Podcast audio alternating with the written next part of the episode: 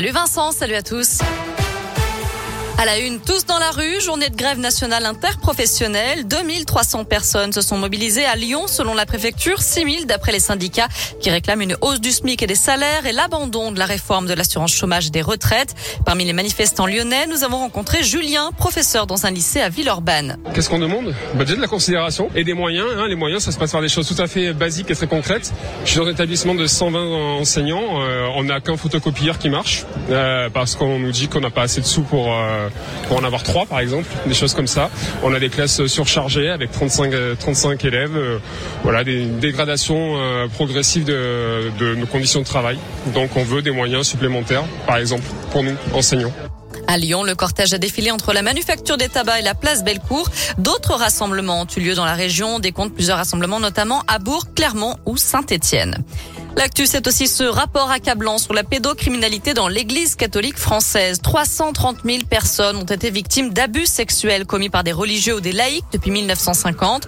Ce sont les conclusions du rapport Sauvé rendu public ce matin. En deux ans et demi d'enquête, plus de 6 000 témoignages ont été recueillis et plus de 3 000 agresseurs potentiels identifiés. Le président des évêques de France demande pardon aux victimes. De son côté, François Deveau, l'ancien président de la Parole libérée à l'origine de cette affaire, demande réparation.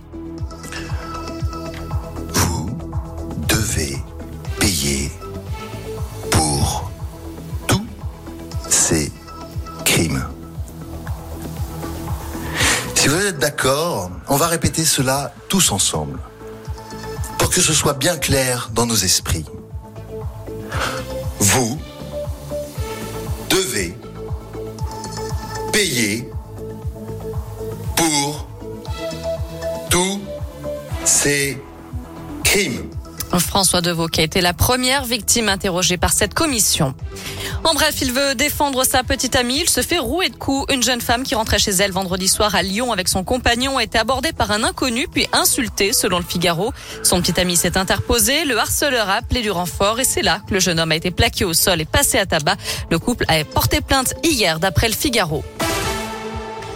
Une obligation, mais pas de sanction, du moins pas tout de suite. Dès le 1er novembre, les pneus neige ou quatre saisons seront obligatoires dans 48 départements, dont le Rhône, l'Ain et l'Isère. Mais le gouvernement annonce qu'il fera preuve de tolérance pour cette première saison. On termine avec un mot de foot et le début de la phase de groupe de la Ligue des champions féminines. L'OL affronte Aken en Suède à 18h45 avec le retour d'Ada Egerberg après plus de 20 mois d'absence. Allez l'OL, bien entendu, 16h04, on file sur notre site internet radioscoop.com pour la question du jour. Obligation mais pas de sanction justement. Vous équipez-vous en pneus hiver cette année? Eh bien vous répondez non à 53%. C'est assez mitigé.